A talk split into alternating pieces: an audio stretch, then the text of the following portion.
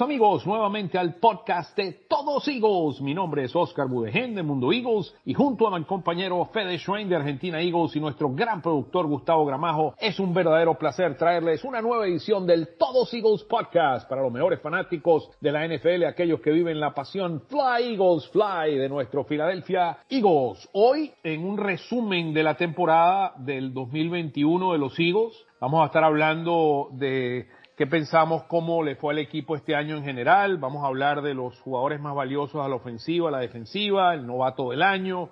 Y eh, en una segunda parte del programa vamos a hablar un poco del futuro del equipo, qué vemos ellos adquiriendo en la agencia libre y en el draft. Y por último, vamos a hablar un poco de las predicciones de qué vemos en este Super Bowl de este domingo, donde los Rams se enfrentan a los Bengalíes eh, de Cincinnati, un juego que mm, eh, llamamos lo interesante, sobre todo en el momentum que ambos equipos traen. Pero bueno, y, le doy la, la, bienvenida a mi querido hermano Fede y tenemos hoy, Fede, un invitado muy especial también. ¿eh? Muchísimas gracias, Oscar. Es un placer estar nuevamente con todos ustedes.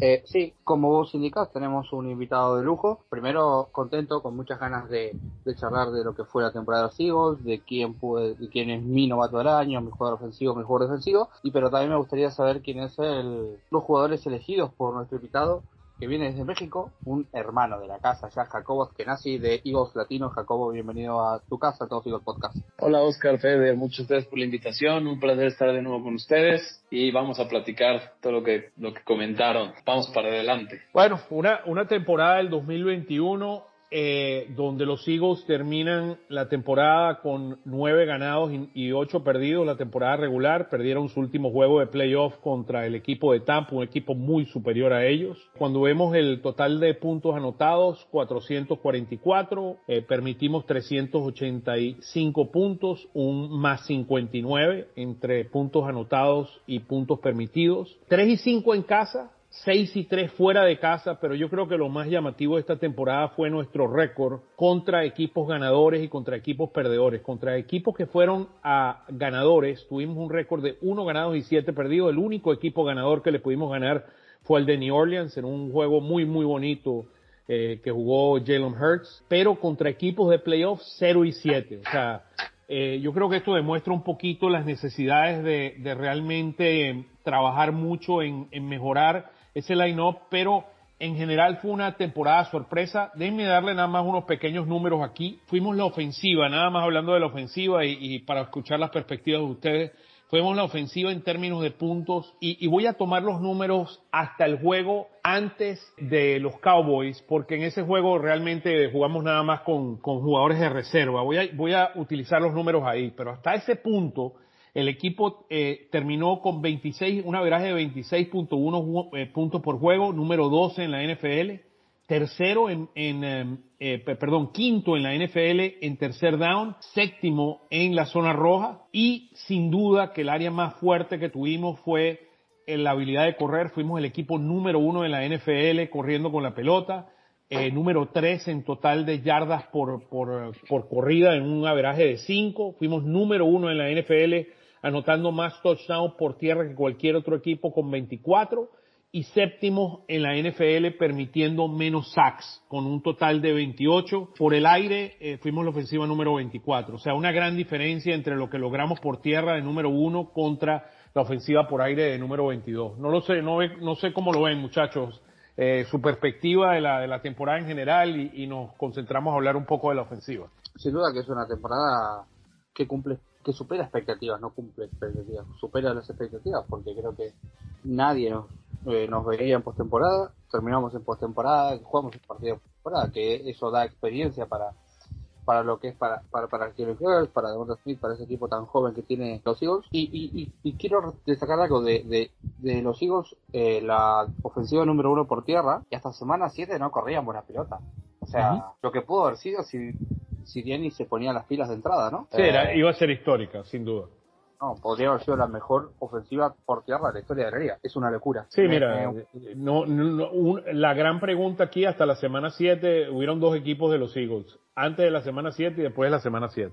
Y después de semana 7 que empezó a correr, se transformó este equipo en una potencia ofensiva. Sí, y, yo pondría eh, el partido contra Atlanta. El partido contra Atlanta fue Filadelfia después de semana 7, porque jugó un buen partido, corrió la pelota el primer partido contra Atlanta. Después, si bien se olvidó, después por suerte se volvió a acordar en, eh, en ese juego contra, contra los Lions. Y, lo, lo más curioso, lo que más me, me chocó en ese momento fue que empezó a correr la pelota cuando su mejor jugador eh, para correr estaba lesionado, que, que, era Miles Sanders, y decía, bueno, esto seleccionó Sanders, no corremos más, se acabó la temporada de los Eagles, y fue completamente lo contrario, resucitó Jordan Howard, eh, Boston Scott demostró que puede jugar fútbol cuando no solo contra los Giants, porque ese partido contra contra Detroit fue un partidazo y tuvo una gran temporada igualmente. Pero bueno, creo que son cosas positivas las que podemos destacar de la ofensiva este año. ¿Qué, qué cosas negativas tenemos los, el cuerpo receptores? Salvo de Onta Smith, y voy a incluir en receptores a los Tyrants eh, y Dallas Water. El resto a lo mejor pues quien se salva, pero el resto para tirar a la basura. Viene un rigor, yo confiaba en él, le, dije, bueno, este año puede eh, aprovechar que tiene un, que no tiene todas las miradas en él, porque bueno, Devonta Smith es el nuevo Restore 1, pero no, tampoco no dio ese paso adelante, peleándose con los hinchas por Instagram y por Twitter, creo que no demostró nada, y Arcea Whiteside, su partido que era el último contra contra los Cowboys no atrapa un, un fácil, que creo que yo lo atrapaba, Oscar o Jacobo, o alguno de los tres lo atrapaba, y después tira, eh, provoca la intercepción en la última jugada. Es más, creo que me gustó más Greg Ward que Jalen Rigor y que Arcea White juntos, no sé qué opinan ustedes. Yo estoy de acuerdo con lo que dicen ustedes, eh, afortunadamente Siriani supo ajustar, y se salvó la cabeza por haber eh, ajustado al, al, juego terrestre. Eso le dio muchas victorias y, y, no, por, no por nada fuimos el equipo número uno en la NFL, como ustedes mencionaban. Eh, el dato que me alarma, el que mencionó Oscar, que ganamos uno de siete contra contra equipos ganadores.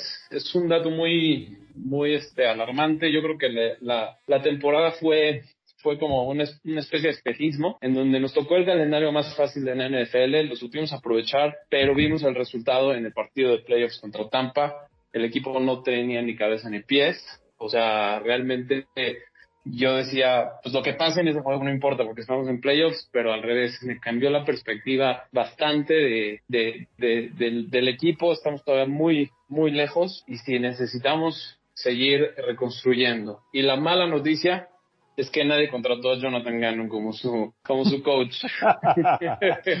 Entonces va para largo. Yo creo que vos no le podés ganar a los equipos con los que no jugás. O sea, vos no le podés ganar a, sí, a, a, a los los hijos. ¿Por qué no jugaste? No le puedes ganar a Los Ángeles Rams porque no jugaste contra ellos. O sea, tu calendario son 17 partidos, 18 semanas, 17 partidos, tenés que ganarle a los que jugás. Si tocan los Lions, bueno, me tocaron los Lions, lo siento. Qué, mala suerte. O sea, hay que enfrentar a los Lions y ganarle. Eh, así como en 2019 nos tocaron los Dolphins que jugaban horrible y nos ganaron. No, sé si me explico. Eh, o, en, la temporada del Super Bowl, nos tocó un, un calendario mucho más fácil que ahora porque nos tocaron unos Cardinals que eran malísimos, unos Niners que eran muy malos, unos Bears que eran malos, y supimos afrontar la temporada, solamente jugamos contra los Rams y los Chiefs, que fueron la postemporada de ese año, y terminamos ganando el Super Bowl, o sea, vos tenés que ganar los equipos con los que jugás, si te tocan fáciles, bueno, mejor, si te tocan difíciles, mala suerte. Sí, no, sí, claro. Pero, pero a nivel equipo, eh, o sea, si el próximo año nos toca un calendario más complicado, el resultado sería muy bastante diferente a mi parecer. Sí, uno tiene que ser realista. O sea, este equipo, yo, yo cuando veo el equipo, yo lo veo en diferentes fases. Uno, tenemos una gran línea ofensiva, siempre y cuando Kelsey y Lane Johnson puedan seguir en ella. Tenemos un Mailata y un Dickerson que son grandes futuras estrellas. O sea, yo creo que la línea defensiva es bastante sólida. Vamos a tener que buscar los reemplazos de Kelsey y de Johnson en los próximos, en el próximo año a tres años. Primero va, va a irse Kelsey. Kelsey yo creo que va a jugar una, una temporada más. Ya casi es seguro que va a jugar esta temporada que viene y es probablemente sea la última, siendo realista. Eh, vamos a tener que buscar a alguien en el right tackle, pero bueno, eso, eso, tenemos una, una línea ofensiva bien sólida. Si te vas a los running backs, tenemos un establo de running backs con Boston Scott, con con, Jordan Howard, con un Miles Sanders que va a su último año en la NFL y un y una, um, tremendo un tremendo eh, running back eh, que tiene una, un futuro enorme que en Gainwell. Me parece que están, estas son las partes más sólidas. Tenemos un gran receptor en, en Smith. Tenemos un gran tight end pero necesitas mucha más fortaleza, tanto necesitas un buen backup de tight end al mismo tiempo que necesitas un, receptor. Y bueno, todo al final del día entendemos la importancia del quarterback y lo dejé para último, que para mí es, la gran incógnita. O sea, Jalen Hurts va a tener un año más para probar que sí puede. Si no puede en ese, en, ese último año, mira, yo, yo creo que vamos a tener que ir y buscar otras alternativas. Yo sé y estoy casi convencido de que Howie está explorando en este momento la, la posibilidad de un Russell Wilson o de una, un Watson, un Deshaun Watson para que venga a este equipo. Eso, eso yo estoy seguro, conociéndolo como lo conozco, estoy completamente seguro.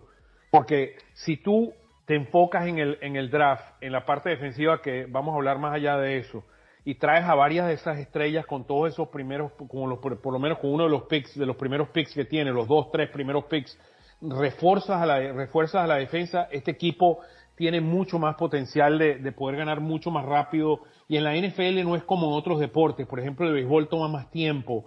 En el, en el fútbol, eh, soccer toma más tiempo. O sea, venir de, de, atrás hacia adelante. O sea, en el fútbol americano lo puedes hacer mucho más rápido, sobre todo con las agencias libres y muchos de los movimientos. Y sabemos que Howie es un maestro en lo que, en lo que se refiere al manejo de números. Entonces, eh, realmente tenemos una gran pregunta que va a quedar eh, latente hasta el año que viene. Si Jalen Hurts sigue siendo el quarterback, ¿qué va a pasar en el futuro del quarterback con los Eagles? El ejemplo más claro de, que en la NFL el fútbol americano es mucho más rápido son estos Bengals, que el año pasado tuvieron el mismo récord que nosotros y, están en el Super Bowl con un par de, cambios solamente. Y ves un Gronk que va y dice, si yo tuviera que jugar con algún quarterback en la NFL, me voy con Jeff Burrow. Eso te demuestra a ti eh, lo que piensan en la NFL de la calidad de quarterback que es, que es ese muchacho. Y mira, ese muchacho puede hacer cualquiera de los pases. Tal vez no tenga la habilidad física que tiene un Jalen Hurts o un, o un Mahomes, pero es un hombre que realmente, o sea, tiene una precisión en sus pases sabe colocar la pelota y juega muy inteligentemente. Un gran futuro tiene, tiene Burrow. ¿Alguna, ¿Algún punto adicional? ¿Quién, ¿Quién fue su MVP? ¿Cuál es, ¿Quién escogen ustedes como el MVP de la, de la ofensiva para cada uno de ustedes? Fede, si quieres empiezas tú. Eh, bueno, yo tengo mi MVP y tengo un... La mención especial la dices después de que todos digamos nuestro MVPs. Pero ¿cuál, cuál es tu MVP? Mi MVP va a ser Lane Johnson. Ah, me lo quitaste. Es que no. ¿En serio? No me jodas. Te lo juro, 100%. Okay. Eh, creo que es fácil decir Devonta Smith, es, es, fácil decir, no sé, Kelsey. Creo que Lane Johnson tuvo un año espectacular. No permitió sacks todo el año, un solo coreback hit y la pasó mal en la mitad de la temporada con su problema psicológico. Psicológico, no sé, sí, psicológico, ¿no? Eh, Ajá. Sí, sí, no, de, de depresión, tenía un problema de depresión. Sí, es medio, sí, claro, iba por ese lado. Eh, me parece justo darle este, o sea, no, no se va a enterar, pero bueno, me parece justo mencionar que para mí es el MVP de la ofensiva Lane Tremendo punto, Fede, excelente. Eh, yo, yo estoy de acuerdo contigo, Fede. Lane Johnson es el número uno, eh, terminó como número uno de acuerdo a PFF en, con el rating, el número uno entre right tackles con 83.6 eh, puntos en pass blocking, eh, fue el, right tackle número uno total, fue el número dos en pass blocking y el número y el número tres en run blocking en toda la NFL, o sea, realmente una, una actuación más que brillante para él. Eh, lo otro es, este equipo comenzó a ganar, él no, por ejemplo, no estuvo en el juego contra Tampa. Este equipo, después de la semana 7, o sea, realmente se, se transformó este equipo con, la, con la ofensiva y el número de yardas por tierra, el enfoque después de ese juego que fue un jueves para la próxima semana que creo que jugamos contra los Lions, que ganamos ese juego, este equipo transformó la ofensiva corriendo con la pelota de una de una forma realmente impresionante. Y mira, este tuvimos hasta durante después de la semana 8 este equipo corrió para más de 204 203.9 yardas por juego, número uno en la NFL y al final terminaron con ese averaje de 160 y mira, Lane Johnson para mí fue el mejor, si tuviera que decir, eh, si quieres podemos decir una, una mención, si sobre todo nos enfocamos en la línea, eh, Kelsey sería mi, mi, mi número dos, eh, terminó como el centro número dos en toda la NFL. Estoy de acuerdo con Lane Johnson, pero yo me voy, no me voy tanto a los números técnicos como ustedes, me voy con eh, Mailata. Mailata ha sido un jugador espectacular que ha, venido, ha venido este, creciendo y, a mí me, fascina este jugador y yo lo nombro jugador ofensivo del año. Sí, Mailata, Mailata, mira, o sea, para lo, que ha hecho y mira, y al final de todos los jugadores que estamos hablando, Fede, y ahorita mencionas tu mención especial, Jeff Stoutland, hay que darle todo el crédito del mundo, porque lo, lo que ha hecho ese hombre, mira, es desde el año 1970, Stoutland, eh, han habido han habido cinco coaches ofensivos que han llevado a nueve o más jugadores de la línea a un Pro Bowl y él es uno de, esos cinco. Y el anterior, el anterior a él fue en el año, eh, fue Soliari del equipo de los Chiefs del año 1997 eh, al 2005. Eso, eso quiere decir lo, lo espectacular y lo, lo, histórico del trabajo de Jeff Stoutland. Y tú mencionas a Mailata. Mailata es su, es su, su, su estudiante número uno. Mira, después de la semana número siete, eh, Mailata no permitió un solo sack.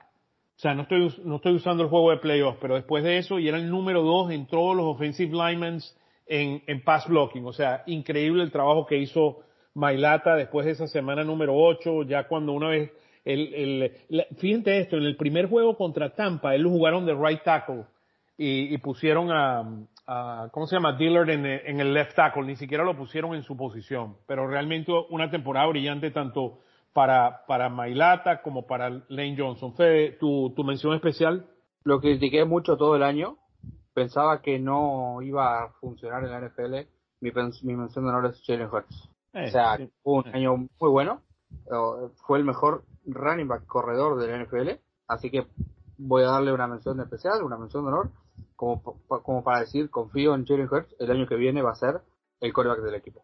Sí, sus 784 yardas corriendo con la pelota y 10 touchdowns son números históricos. Mira, y, hay que darle muchísimo crédito a, Jalen Hurts, que de alguna forma con sus limitaciones como, como passer, que sabemos que las tiene, eh, pudo compensarlo con el juego por tierra y merece, estoy de acuerdo que, que merece una, una mención especial, Fede. Bueno, eh, algo, algo más de la ofensiva antes que pasemos. Entonces la, prioridad es darle un segundo año a Hertz y tratar de buscar ayuda, sobre todo en lo que se refiere a, receptores adicionales. Eh, sin duda que la prioridad para el año que viene. A mí no me critiquen, pero a mí, eh, como dijo Fede, esperemos que el próximo año sea el coreback del equipo, no el running back del equipo. o sea, no le quito, no le quito honores a que corrió la pelota, pero siento que tuvo que correr porque tiene bastantes fallos en lo que es el pass. Entonces ahí es donde a mí no me, no me encanta tanto, pero pues esperemos que evolucione como un coreo. Sí, sí, sin duda. Y, y, lo ves en el juego contra los gigantes, donde no pudo, o sea, tuvo tres intercepciones y lo viste en el juego contra Tampa, que cuando pones en el brazo ver los juegos, el hombre no puede. Correcto. No, puede, hoy en día no puede. Y esos son los dos juegos perfectos, los dos ejemplos perfectos. Claro, por eso tiene que usar las piernas. Por lo menos mejoró en el, en el escape del pocket. Las primeras semanas, como escapaba, apenas recibía el balón y se escapaba siempre por la derecha.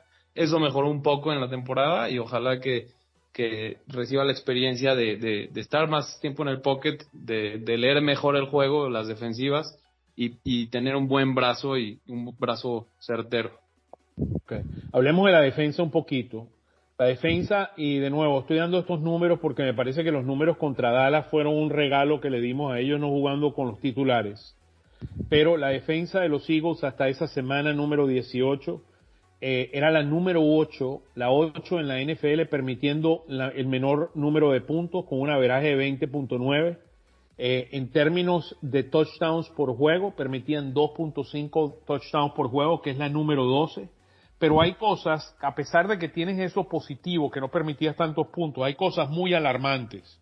Número uno, fuimos la defensa número 23 en terceros downs y número 23 en la zona roja. Esos son números por debajo, muy por debajo del averaje.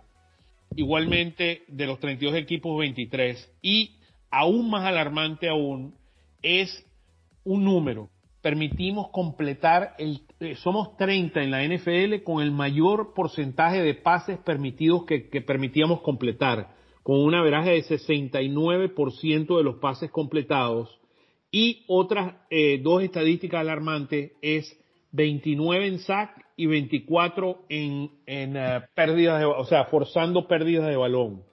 Cuando tú miras los sacks número 29, que éramos número 2 el año pasado, eh, y pasamos al 29 y nos ponemos en el 24, las pérdidas de balón son dos cosas muy, muy alarmantes y eso básicamente lo que te dice es que no tienes jugadores estrellas explosivos que están forzando pelotas. Ahí tú ves, por ejemplo, eh, lo, lo, que hicieron eh, Diggs y lo que hizo el linebacker de Dallas, que básicamente forzaban sacks o forzaban pérdidas de balón.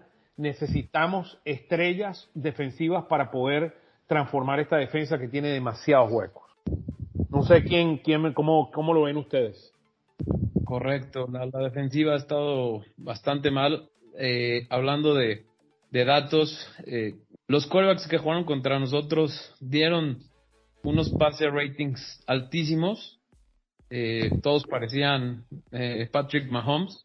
Y eso te habla de lo, de lo mal que está la, la defensiva en muchos niveles. Y bueno, hablaremos después del draft, pero creo que sí sería muy bueno reforzar esa parte del equipo. El quarterback rating eh, fue 92. Para, para esa semana fue, fue 92. Y, después del juego contra Dallas, ese número, el quarterback rating subió a 94. O sea, 94 fue el número y ese, y ese número fue el número 23 en la NFL, en términos de, de más eh, de los, de los números eh, que permitíamos con, de quarterback ratings, número 23 de 32 equipos. O sea, definitivamente que la, la defensa jugando con dos safeties atrás jugaba muy preventiva, evitando los pases largos. Y de nuevo, teníamos menos jugadas explosivas, o sea, éramos efectivos en jugadas explosivas, pero te mataban adelante. O sea, te, te, con puros pases cortos te, te, estaban realmente acabando. O sea, nada más fuimos la, la defensa número 2 de la NFL en permitir menos pases de 20 o más yardas. Y es por eso, o sea, jugabas eh, preventivamente atrás y todo, y entonces te, te mataban cortico por tiempo. Y, y bueno, Gannon fue, y, y Gannon fue muy, muy este, suave con el tema del blitz también. Sí, muy rara final, vez veía. Al final hizo algunos, pero realmente, o sea, muy pobre. Después de la semana, después del juego de Dallas, terminamos como la defensa número 31 en sacks y número 27 en quarterback hits. Ahí tiene, nada más le pegamos 83 veces a los quarterbacks y tuvimos 29 sacks en toda Creo- la temporada. Creo que se notó la falta de Brandon Graham en el equipo. Eh, Sin duda. mucha Muchísimo. todo el mundo lo, lo infravalora eh, a Graham y, y, y el año pasado Filadelfia fue la, el equipo número 2 en sacks. Graham tuvo creo que cerca de 10 y esos 10 sacks serían 39 y te hubieran dado, no sé, 15 puestos en la, en la lista. Creo que es un gran logro que haya dicho que el año que viene sigue y se queda un, un año más en el equipo Sí. porque eh, eso va a dar mucha presión a los corebacks rivales y, eh, y, va, y va a ayudar. Va, o sea, vos pensás que este, el año, este año tuviste a, a Hargrave en un nivel élite, a, a Sweat que jugó muy bien y, y Cox y Barnett que estuvieron pintados en, el, en la línea defensiva. No te olvides de Hargrave. Hargrave fue buenísimo. Lo dije primero a Hargrave. Ah, perdón, no, no, no te, no te entendí. Sí, Sí, sí, sí. sí, no, estamos, estamos claros. O sea, eh, mira, es, es lamentable, de verdad que, que es muy lamentable. Eh, el equipo le falta talento y es un poco lo que ha hecho Howie los últimos años, que se ha enfocado más en la ofensiva que en la defensa. Sobre todo, miren la cantidad de, de primeros y segundos rounds que se han ido a, a, a wide receiver, o sea, con Artega Whiteside, con, con Rager, y que no han servido para nada. Si hubiéramos agarrado eh, mejores jugadores ahí eh, defensivos, no estaríamos en una situación porque este equipo le falta muchísimo talento. Míralo, perdón, eh, Cox ya tiene más de 30 años, Slade tiene más de 30 años, o sea, eh, estás hablando dos de los jugadores con más experiencia en este equipo que deberían ser las estrellas en cuanto al salario que reciben. Eh, están muy, y mira, y, Brandon Graham va a cumplir, cuando empiece la temporada que viene, Brandon Graham en abril cumple 34 años. O sea, ya, ya estás hablando de que Brandon Graham no va a dar mucho más que una, máximo dos temporadas, eh, pero ya va a ser un nivel mucho menor y después de un, de un talón de Aquiles ya no va, probablemente no pueda ser el mismo jugador de antes. O sea, no, No. Es, es complicada, la situación es muy complicada en la defensa. El tema, el tema de si este año va a rendir ya, no si te puede dar uno o dos. O sea, Sí, eh, no, bien- estamos de acuerdo. bien lo decís, viene una lesión de tendón de, de, de, de Aquiles, eh, va a estar grave, o sea, es una lesión grave, jodida. Fíjate, Brandon Brooks que tuvo dos lesiones de, de la, dos lesiones de tendón de Aquiles seguida y se terminó retirando de la liga. eh, no va a ser fácil, pero bueno, para eso están los, los picks de draft y oportunidades para draftear linebackers o edge no van a faltar. MVPs de la defensa. No hay dudas, ellos es Slay, ¿no? Slay, 100%.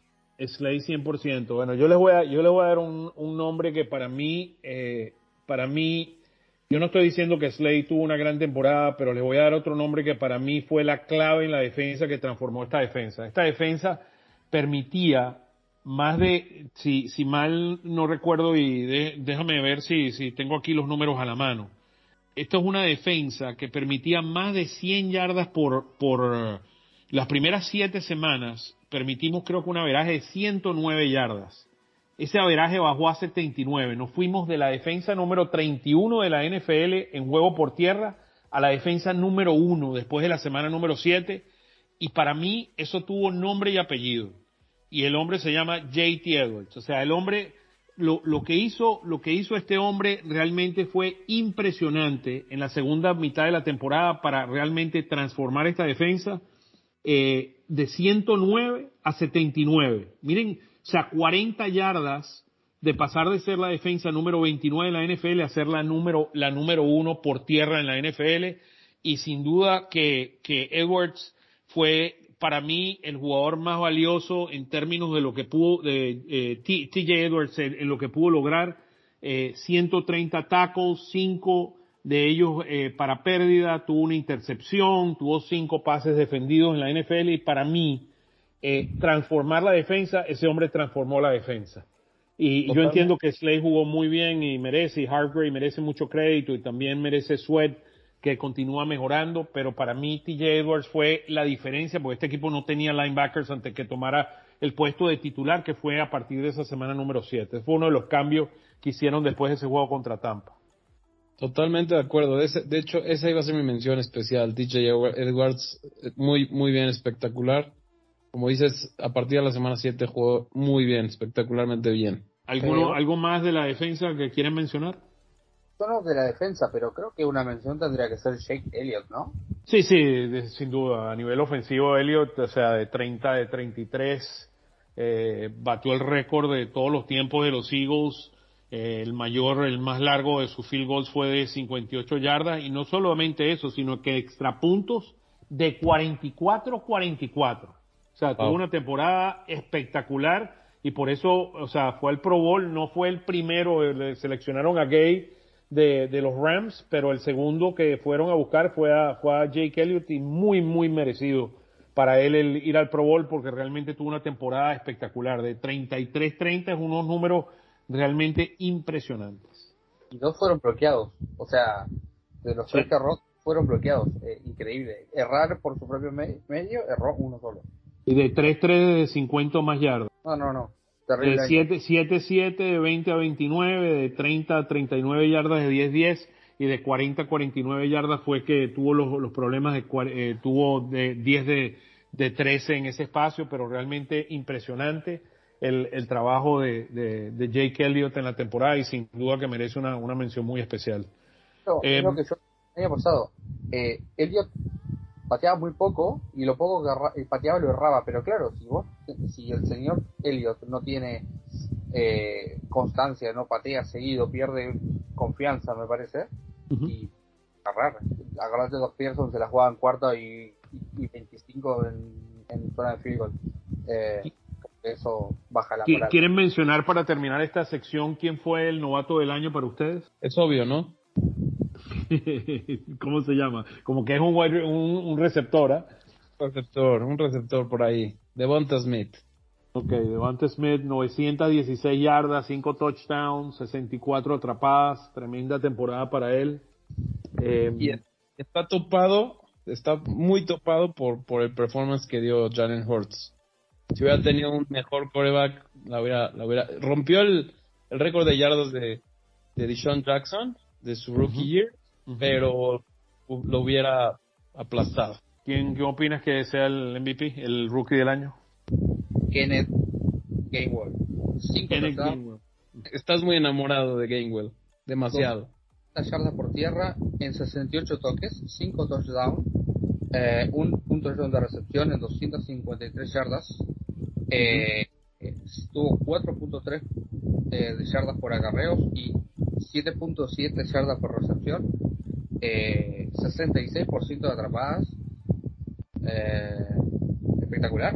Bueno, ahí te dejo, te doy un dato adicional. Él fue el, el um, él tuvo el 28% de todas sus corridas que representaron un primer down y fue sexto en la NFL en running backs con más de cinco corridas en llegar a esos números. O sea, 544 yardas totales, unos números realmente impresionantes y, y sabemos que tiene un futuro realmente brillante. Y mira, básicamente yo como lo veo es muy sencillo. Miles Sanders va a jugar su último año, tal vez lo cambien, no estoy muy seguro. Pero Miles Sanders está jugando su último año con los Eagles y Gainwell va, va a tomar su puesto a partir de, de en, dos años. O sea, estoy 99% convencido de eso. Yo espero que eso no suceda, que Miles Sanders sea el running back 1, que Gainwell sea el uno y medio yo, yo, es que no van a poder pagarle, Fede, no van a poder pagarle. Acuérdate que ahorita manejar eh, la parte como manejan el dinero es una de las cosas más importantes y Howie es un maestro en eso y yo no creo que le van a pagar a, a Miles Sanders eso. Y estoy de acuerdo, vamos, vamos a ver qué da Miles Sanders en su último año. Va a su, a su cuarto y último año de contrato. No creo que lo vayan a, a extender y, y de ahí van a definir qué van a hacer. Mira, quiero también darle una mención especial y el mío era Devante Smith, pero quiero hacerle una mención especial también a Milton Williams, que tuvo una gran temporada, 456 snaps, eh, tuvo un total de dos sacks, 30 tackles, 6 tackles para pérdidas, 6 quarterback hits, y al final de la temporada ya estaba jugando muy irregular y no te extrañe, tal vez no esta temporada, pero no te extrañe que un par de temporadas sea el reemplazo de, de, de, Cox, de Fletcher Cox. O sea, tiene un potencial enorme ese Milton Williams ese sería un cambio que yo haría esta temporada. Eh, también, eso es otra de, las opciones. O sea, mira, todo, todo está en la mesa. Todo está en la mesa, incluyendo la posición de quarterback. Bueno, vámonos a una pequeña pausa y al regresar vamos a hablar un poco del futuro de los Eagles, qué deben hacer los Eagles en el draft e inmediatamente después hablar un poco de las predicciones que tenemos sobre el Super Bowl. Ya regresamos, queridos amigos.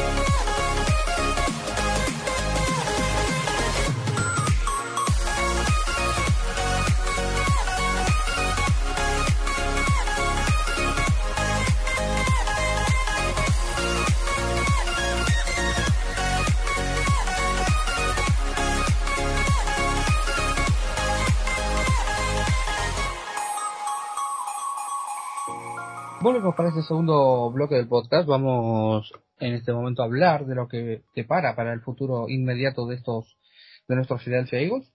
En un mes arranca la, agencia libre. Hay muchos jugadores disponibles que son interesantes para los Eagles. Hay pues receivers élites, safeties élites eh, que podrían llegar al equipo. Pero también en abril está el draft y hay bastantes jugadores interesantes para que Philadelphia con sus tres primeras rondas, las tres en el top 19, puedan conseguir jugadores interesantes. sí, porque no dicen, eh, Jacobo, porque no dicen las tres prioridades tú, que si tú tuvieras que escoger tres posiciones, ¿cuáles fueran esas tres posiciones? Eh, yo creo que me iría a, reforzar el, tackle, eh, otro cornerback para reemplazar a Nelson. La verdad es que Nelson, no ha sido. Nelson muy probablemente se va. Lo que estábamos esperando. Mm, y podría ser un safety a lo mejor. Uh Ok. Desde el punto de vista mío, yo veo en términos de prioridad número uno, necesitamos un defensive end y hay varios buenos defensive ends en este draft. Necesitamos un linebacker que sea un hombre que pueda correr de esquina a esquina y que pueda hacer los blitz muy bien. Hoy en día no tenemos un buen linebacker que haga blitz. Eh, por ahí hay un hombre en Utah que Fede le va a hablar ahorita que para mí es mi jugador favorito en este draft.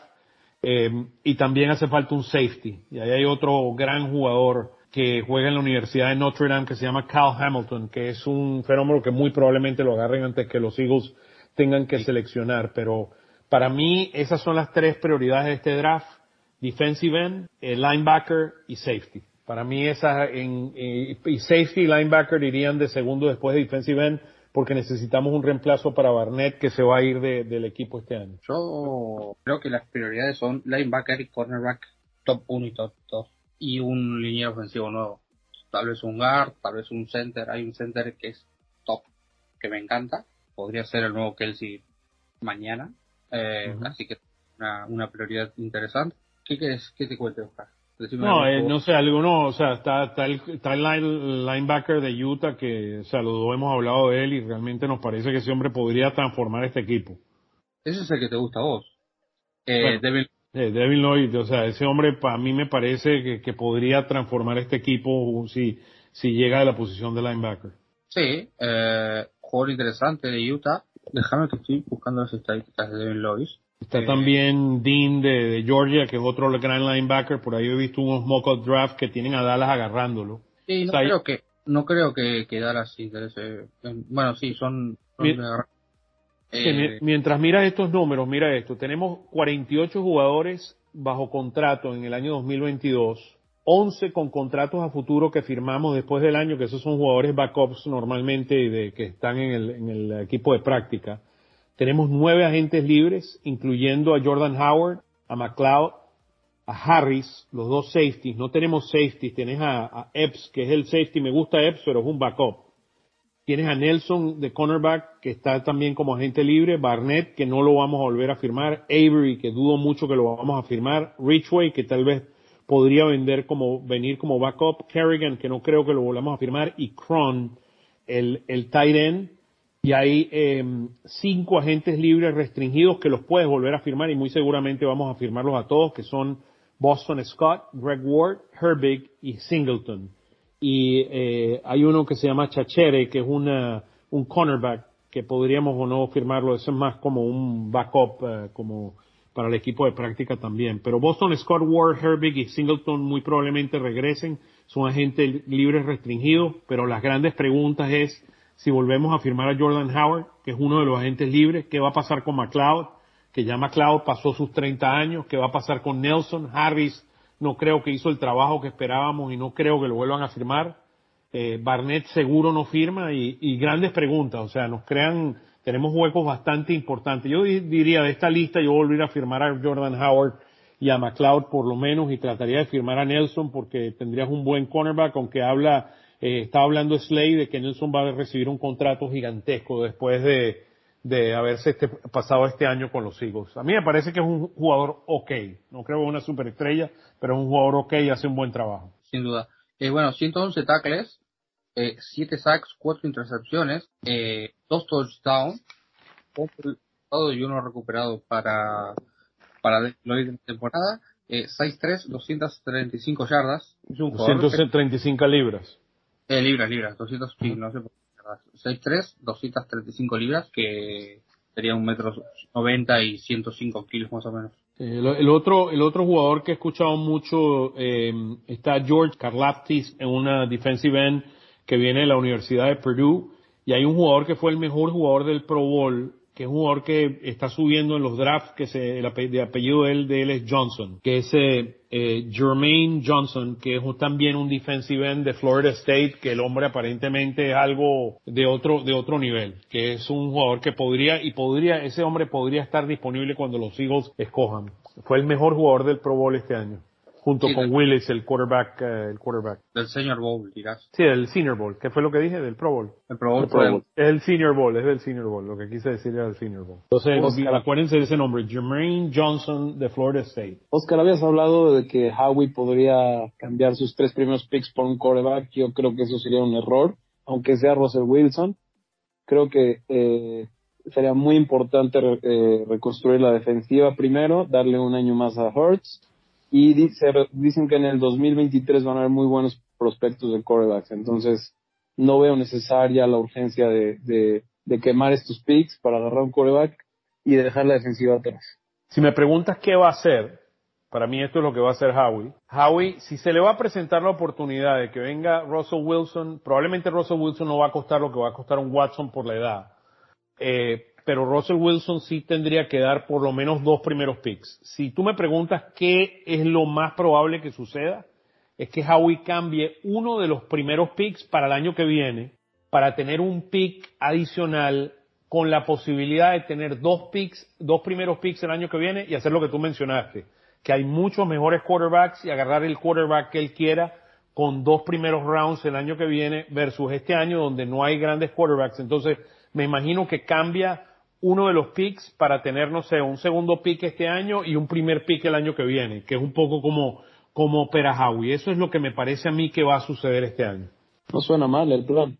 Sí, no, bueno, es, conociendo un poquito cómo piensa la, mente maquiavélica del amigo.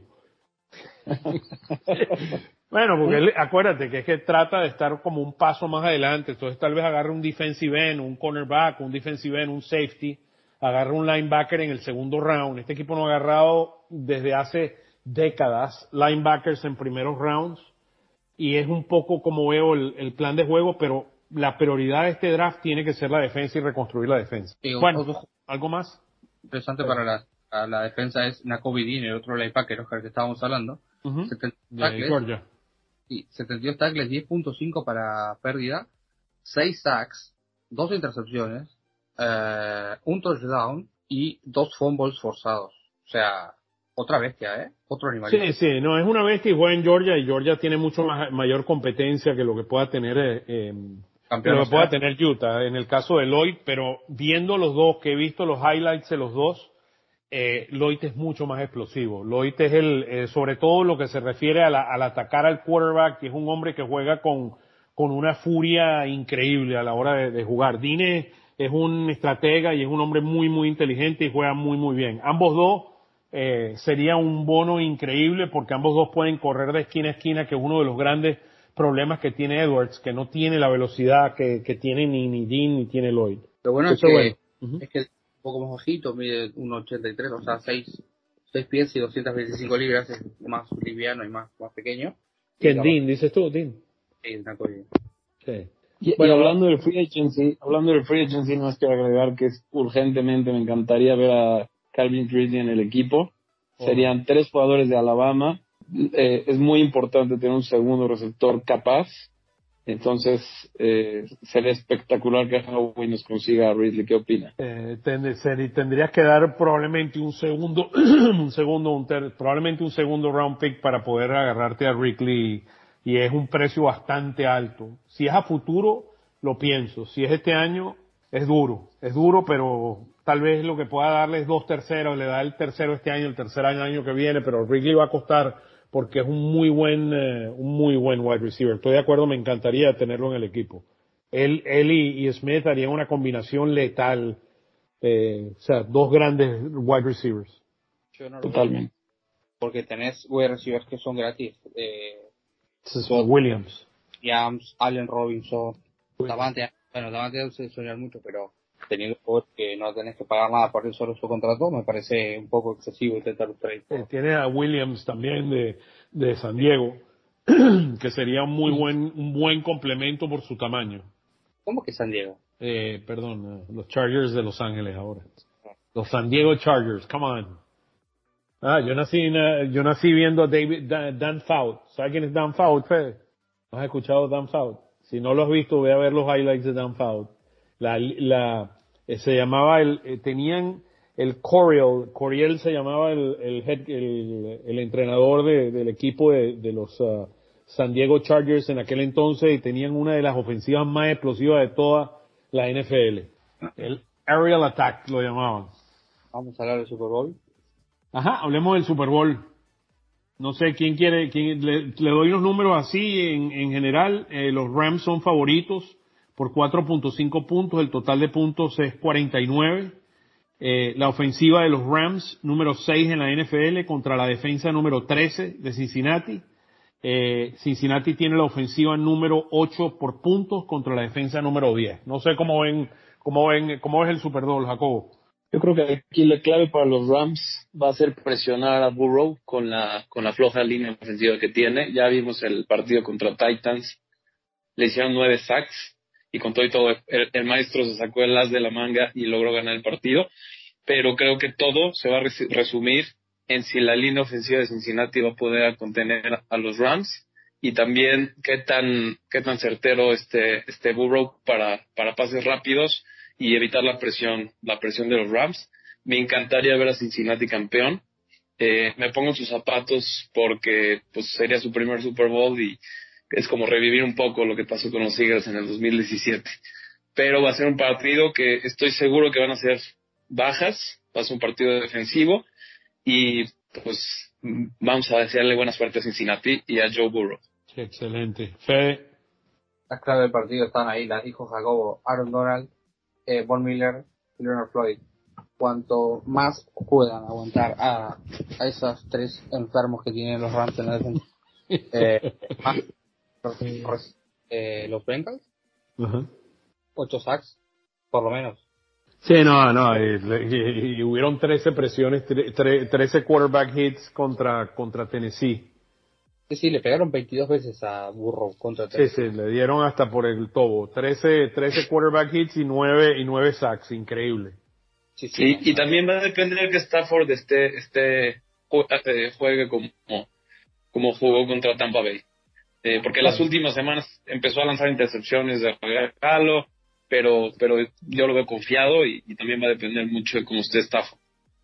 Sí, no, y, ambos, mira, Stafford es errático, o sea, errático eh, tiende, er, Stafford es de esos donde tú tiras la moneda, eh, no sabes si viene en su mejor juego, en su peor juego, pero mira, ha, ha remontado eh, muchísimo durante la, la, temporada y sobre todo en los playoffs se ha montado el equipo al hombro y cuando tiene que hacer el pase preciso lo hace. Es un hombre que sobre todo en tercer down es letal, es uno de los mejores quarterbacks en la NFL en, en, en tercer down y eso al final del, de, de, cuentas, a pesar de todos los errores que, que, comete durante los juegos, es muy, muy efectivo. O sea, los, los, uh, los Rams van a este juego con la quinta ofensiva eh, en términos de, yardas por, por aire en la NFL. Em, ellos van con la quinta ofensiva en términos de, de, tercer down y, son muy efectivos. Y lo que te digo, o sea, eh, Stafford es muy, muy bueno en tercer down y, y, muy efectivo.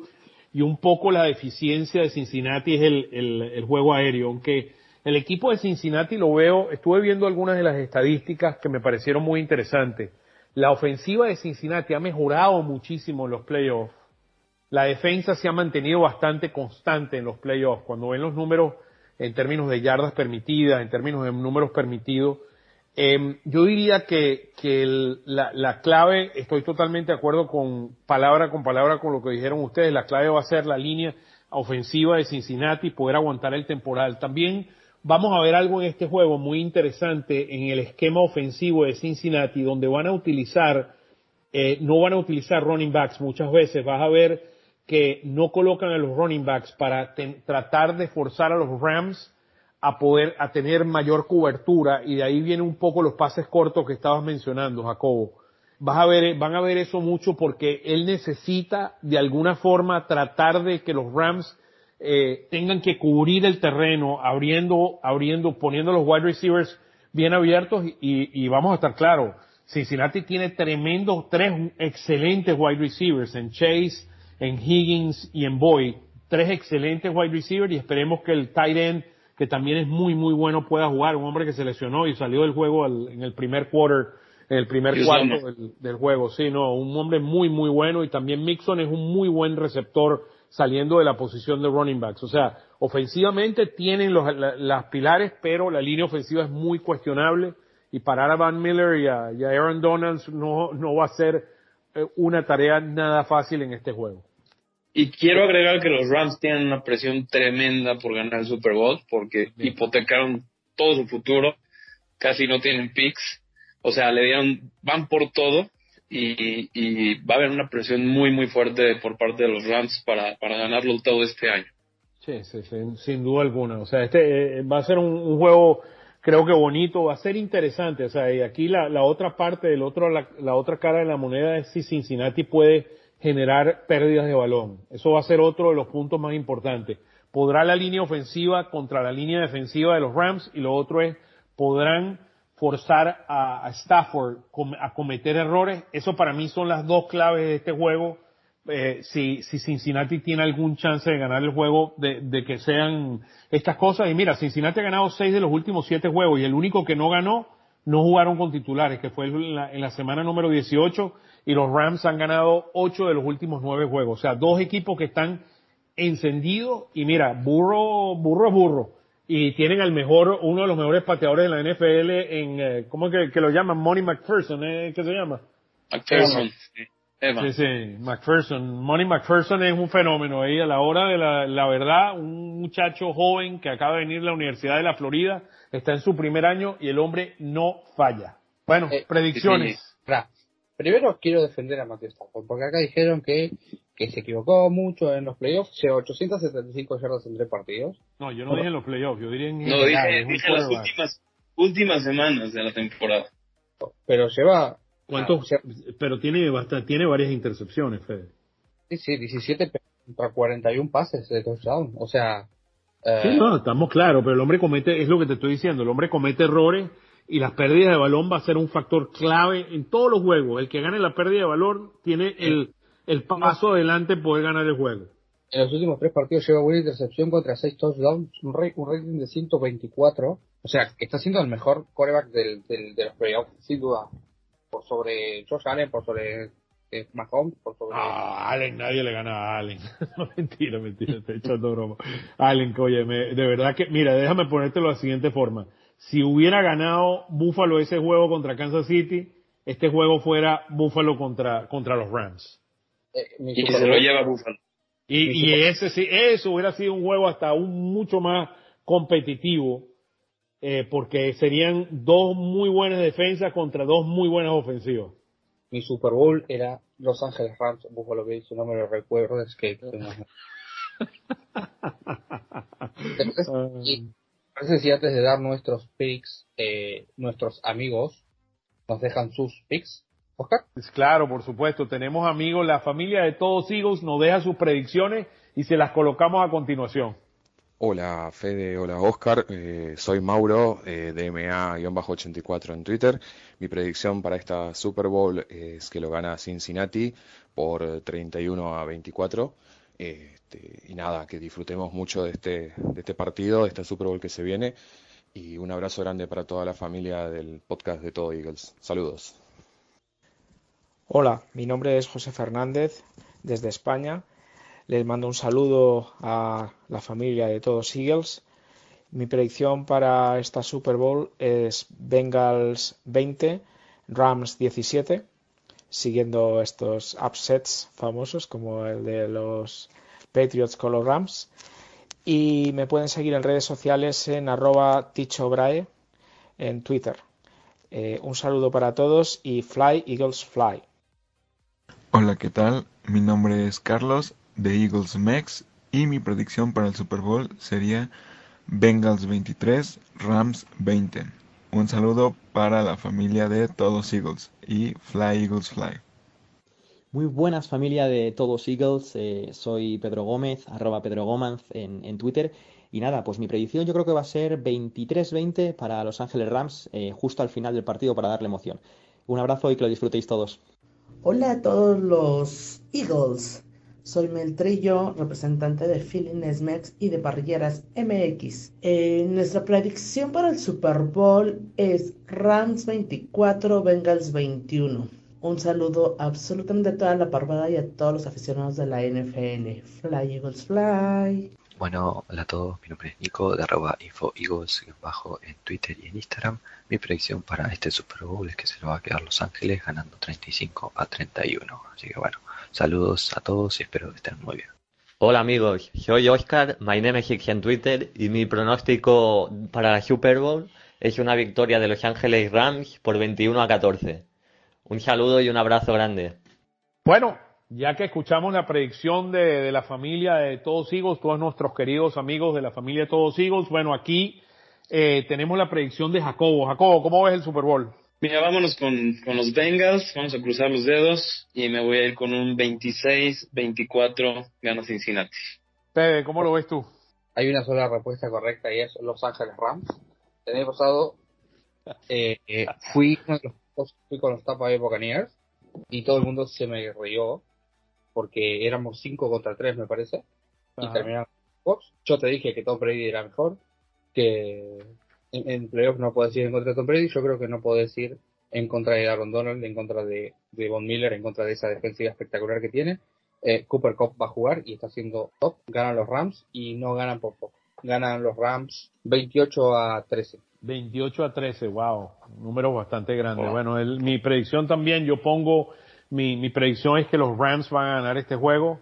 Eh, tienen demasiada fuerza a la, a la defensiva.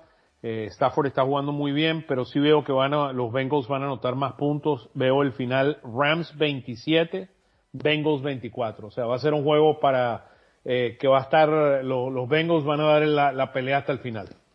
Jacobo, tu numerito. Eh, ya lo dije, 26-24 Cincinnati. Un poco irreal, pero es lo que quiero que No, suceda. no, es posible. Mira, no es. Yo, Cincinnati está jugando muy, muy bien. Para mí, recuérdense ese número que le dije, que las pérdidas de balón. Si, si los Rams pierden tres balones y, y de, de tres, tres oides y, y, y los, um, los Bengals no pierden, mira, es muy posible que se revierta este marcador. Este juego, este juego va a ser, yo espero que sea mucho más cerrado de lo que la gente, lo que la gente lo ve. MVP del Super Bowl, Aaron Donald para mí. Eh, para mí va a ser Stafford. Yo me voy con Jamar Chase. Wow, Chase. Chase Stafford y el, um, y el. MVP tuyo es Aaron Donald. Eh, no, no, es muy, es muy posible. El récord, el récord de sacks en un Super Bowl para un solo jugador son cuatro. Ojo, eh. Son cuatro, cuatro sacks, dices tú. Cuatro sacks, sí. Sí, no, es un monstruo, un monstruo. Es, es un monstruo. El hombre realmente, o sea, es, bien- es- es de otro planeta. Bueno, Perdón, vamos, quise decir MVP, perdón, quise decir MVP Joe Burrow, no, no Jamar Chase. Oh, Joe Jamar Burrow, Chase- ok, ok, ok, ok. Sí. Joe, Joe- Joe Burrow. No, ese, ese es más, siempre los quarterbacks tienen un chance mucho más grande en términos Sí, de probabilidades. Por ahí estaba Claro. viendo una de las predicciones es que el- los primeros tres puntos del juego de Cincinnati van a ser por un- los primeros puntos del juego de Cincinnati va a ser un field goal. Eso es lo que están apostando en Las Vegas. Una de las apuestas en Las Vegas ahí. Pero bueno. Bueno, eh, eh, Jacobo, de verdad, un millón de gracias de estar aquí con nosotros. Un placer, como siempre, tenerte aquí en este resumen de los Eagles y nuestras predicciones para el Super Bowl. Y bueno, no- nos vemos muy pronto, Jacobo. Realmente un placer tenerte aquí con nosotros. Al contrario, muchísimas gracias, el placer es mío y fly is fly, como siempre.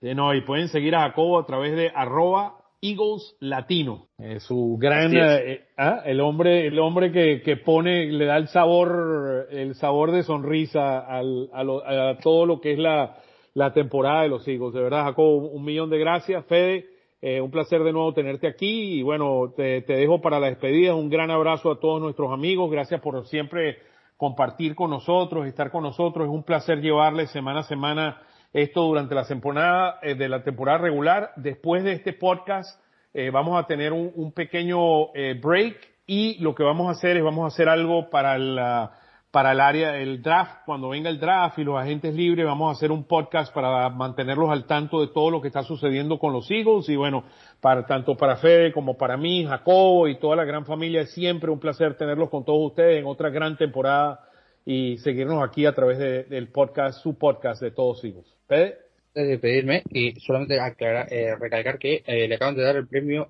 Alan Page de la comunidad a Rodney McLeod, así que nada, una felicidad Eh, para él. una- eso viene de la Asociación de Jugadores de la NFL que escogen cuál es el, el- el jugador del año y se lo dieron a McLeod por todo el apoyo que tiene a la comunidad. Así que tremendo Sí. premio para él. La NFLPA donará 100 mil dólares para su fundación. Cambiamos el futuro de Erika, es algo así. Así que bueno, eh, nada, como me voy a despedir hasta, hasta dentro de un mes, cuando arranque la agencia libre, probablemente estemos aquí. Fly or fly. Fly Eagles Fly. Eagles fly.